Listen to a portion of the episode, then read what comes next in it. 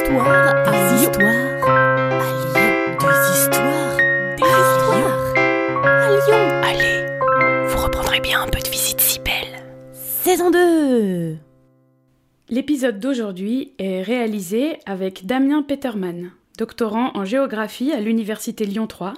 Il travaille sur l'image touristique de Lyon au 19e et 20e siècle et plus largement les représentations anciennes de la ville dans les textes et l'iconographie. Vous pouvez le suivre sur Twitter et sur son carnet de recherche Hypothèse l'image de Lyon. Et nous accueillons l'emblème de Lyon, celle qui fut de tout temps l'image de notre belle ville, son entrée principale, notre phare dans la nuit, j'ai nommé la colline de Fourvière.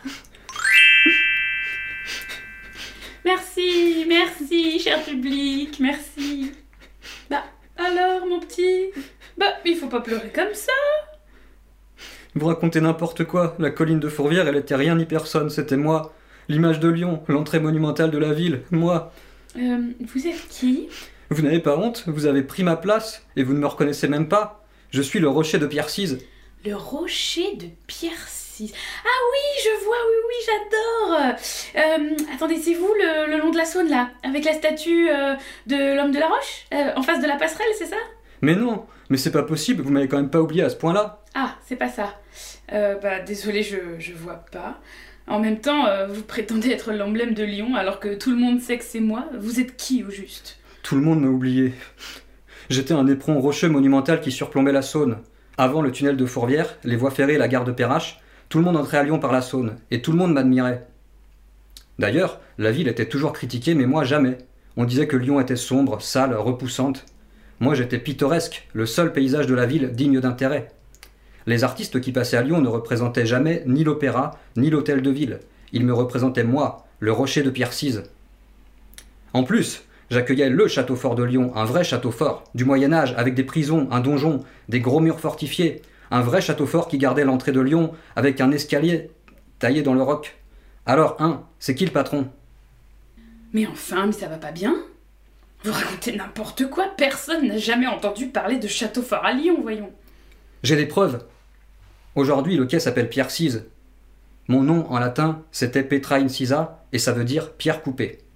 En face de moi, il y a un autre rocher qui accueille le fort Saint-Jean. La légende dit que lui et moi, on était une seule et même roche. Et on a été coupé en deux par un général romain, Agrippa, pour creuser une voie romaine passant par Lyon. C'est grâce à moi qu'on a pu arriver ici au confluent et fonder la ville. C'est moi l'origine de Lyon. Mais calmez-vous Tout le monde sait très bien que la ville de Lyon a été fondée sur ma colline, Fourvière. Peut-être. Sauf qu'aujourd'hui, quand on dit Fourvière à un Parisien, il pense quoi? Il pense tunnel, autoroute, bouchon, grisaille, pollution. Vous êtes fiers de ça? Moi, quand j'étais encore l'entrée principale de la ville, j'étais admiré, dessiné, peint, gravé, décrit, représenté. Tout le monde trouvait que j'étais l'endroit le plus pittoresque de la ville. Que dis-je de toute la région? Vous voulez une preuve? Alexandre Dumas disait de moi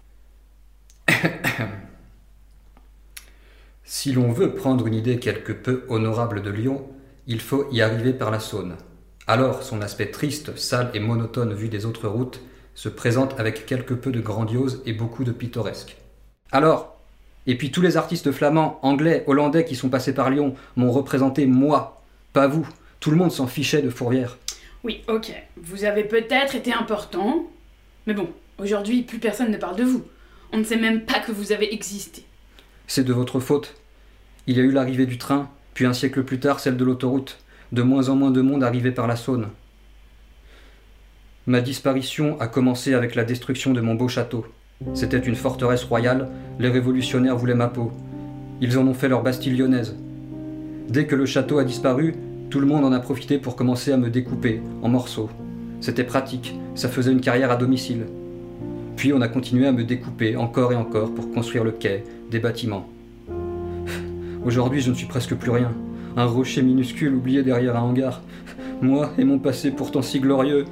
Oh, mais non, vous a pas oublié, regardez, vous êtes en peinture au musée Gadagne. Vous appartenez à notre passé, et c'est bien aussi. Et maintenant, l'emblème et l'entrée de Lyon, c'est moi. Comme ça. Le temps passe.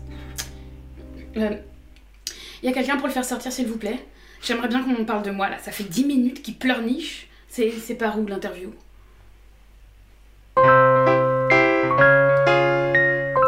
Vous reprendrez bien un peu de visite si belle. Salut à vous Une gognandise, en parler lyonnais, c'est une plaisanterie. Ce podcast d'histoire, de légendes et de gognandises lyonnaises est proposé par les Visites Cybelles, visites théâtralisées et comptées à Lyon. Vous pouvez nous retrouver sur les réseaux sociaux, Facebook, Instagram et Twitter. Pour réserver des visites, rendez-vous sur notre site web, vous trouverez le lien en description. Et pour connaître les prochaines histoires, abonnez-vous. Sur ce, on vous dit à bientôt.